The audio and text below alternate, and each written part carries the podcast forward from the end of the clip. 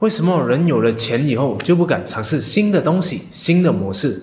负债累累的时候却敢带更多的钱来冒险？今天就和大家分享在日常生活当中常见的前景理论，和你一一解释什么是损失厌恶、确定效应、反射效应、参考依赖以及降价敏感性。欢迎来到好夜的频道，早餐配好夜，吸收有氧知识，启开你美好的一天。前景理论 （Prospect Theory） 是由诺贝尔奖得主丹尼尔·卡尼曼和特维斯基在一九七九年所提出的。卡尼曼是一位心理学家，但却取得了经济学界的诺贝尔奖，是因为他在原有的传统经济学原理上，把心理学的研究结合了在一起，并解释了其无法解释的现象。在现代，所有关于经济学的著作都绕不开这一个理论。其中一本心理学的畅销书《思考快与慢》就是他写的。希望下一次也有机会和大家分享书中的一些精华内容。好了，现在就和大家做一个实验，来体验前景理论。我现在要和你玩一个抛硬币的游戏。如果你赢的话，我就给你一千美金；但如果你输的话，你就要给我一千美金。你会想要和我玩这一个游戏吗？相信大部分的人都不会想要和我玩，对吧？不如我们改一下游戏规则。现在，如果你赢的话，我就给你一千一百美金；如果你输掉的话，就只需要给我一千美金。从预期价值的角度来看，这是一个完全对你有利的游戏。但如果我叫你现在马上和我赌一把的话，你很大可能还是不会想要和我对赌，因为你知道你有百分之五十的几率会输掉这一笔钱。这就是前景理论当中第一个人类不理性的行为——损失厌恶。大多数人对损失比收益更为敏感。我必须把收益提升到两千美金，才有人愿意和我打这一个赌。在许多营销场景，我们也会经常看到这种现象。赶快下单，今天过后你就会失去这一个优惠了。首三十名报名讲座者免费入场，没购买这份保单，痛苦的就是你的家人等等。许多商家都会利用损失厌恶，调动你害怕失去的情绪和心理来推动交易。损失厌恶除了可以应用在营销上，我们也可以用它来说服自己或是其他人来改掉坏习惯。因为你知道，解释一个人会失去什么，会比得到什么更加来得有说服力。比如说，你想要说服自己的哥哥戒烟，你会怎么做呢？会告诉他，如果戒烟的话，就可以改善口腔问题，牙齿会变白，更有机会交到女朋友。还是你会告诉他，如果不戒烟的话，伤害的是你的家人，让身边的人吸入二手烟，导致癌症。继而让父母失望，失去身边所爱的人呢？现在我们就来进入第二个人类不理性的行为——确定效应。在确定的好处和赌一把之间做一个抉择，大多数的人都会选择确定的好处。用一个形容词来说，就是见好就收。如果用一句话打比方的话，就是“二鸟在林，不如一鸟在手”。正所谓入袋为安。再让大家做一个这样的测试：A，你一定能赚三万元。B，你有百分之八十的可能性会赚到四万元，但有百分之二十的可能性什么都得不到。面对这样的抉择，你会选择 A 还是 B 呢？相信大部分人都会选择 A，对吧？但选项 B 才是收益最大化的选项，因为四万乘以百分之八十等于三万二，期望值要大于 A 的三万块钱。大多数人处于收益状态时，往往小心翼翼，厌恶风险，喜欢见好就收，害怕失去已有的利润。卡尼曼和特维斯基称这种现象为确定效应，即处于收益状态时，大部分人都是风险厌恶者。投资时，多数人的表现是赔着拖，赢必走。这样的心态更容易陷入沉没成本的深渊中。在股票市场中，普遍就有这种出卖效应，也就是投资者卖出获利股票的意向，要远远大出卖出亏损股票的意向。这与对折词挫折改的投资核心理念背道而驰。在面对两种损害时，你会选择躲避还是勇往直前呢？在确定坏处和赌一把之间做一个抉择，大多数人都会选择赌一把，这叫做反射效应。当一个人在面对两种都损失的抉择时，就会激发起他的冒险精神。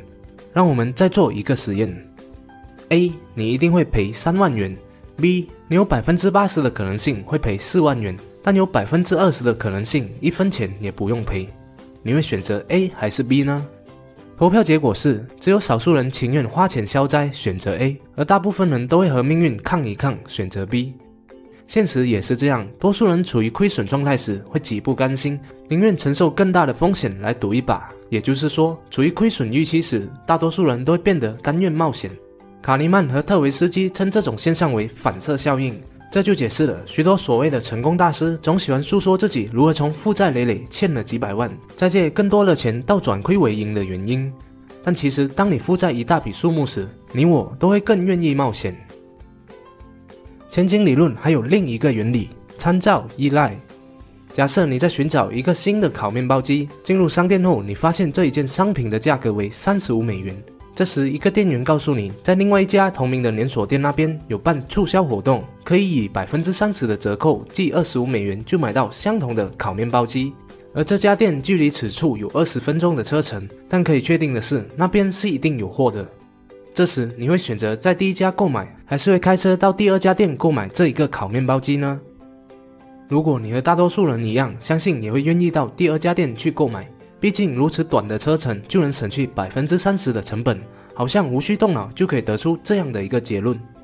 不过，让我们再考虑一个类似的例子：假如现在你准备买一台新的电视机，在某一个店铺里，你看到了自己心仪已久的电视牌子，发现它的标价是一千六百五十美元。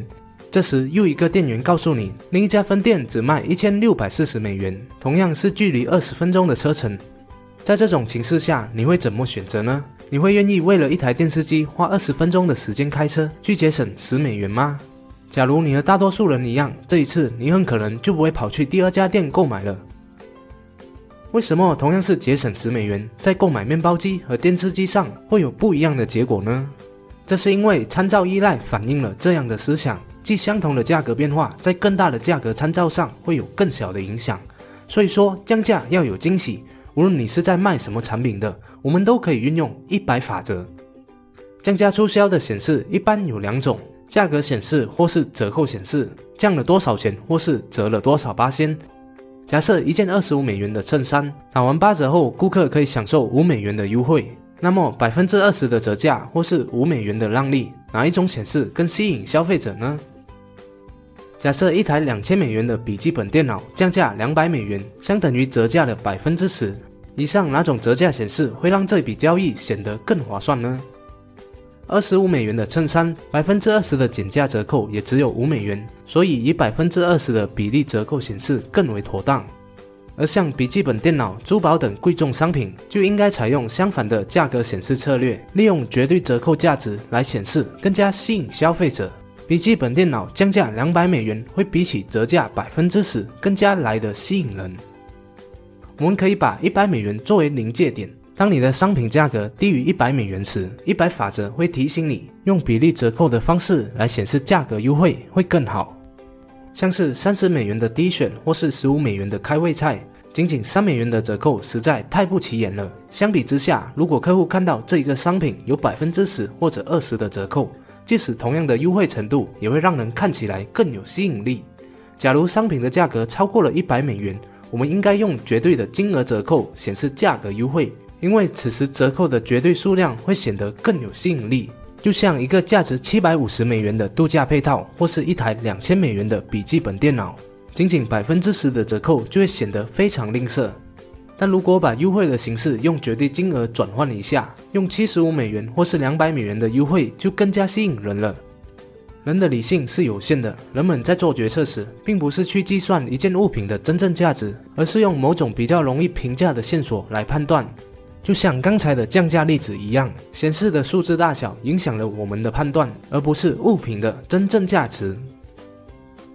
好了，这是今天好要和大家分享前景理论的四条原理以及一百法则的运用。我们来回顾一下：第一，损失厌恶，我们对损失和获得的敏感程度是不同的，损失的痛苦要远远大于获得的快乐。第二，确定效应，当我们在面临获得时，往往小心翼翼，不会愿意去冒险。第三，反射效应，面对损失时，人人都变成了冒险家。第四，参考依赖。人们看的不是最终的结果，而是以容易可得的参考来做判断。第五，一百法则：昂贵产品显示折价金额，低价产品显示折价百分比，更能够调动人们的认知感官。谢谢大家的观赏，希望今天的影片可以给你带来启发，让你意识到自己的决策行为无论是在生活琐事或是人生大事上，都可以做出更理性、有利于自己的决定，而不被当下的情绪左右。如果你喜欢好业的影片的话，就请你订阅好业的频道、点赞和分享，启发更多的人。如果不喜欢的话，那我再想想看怎样吧。哦，对了，别忘了点击下方的小铃铛，以在影片更新时第一时间获取通知哦。我们下一集再见。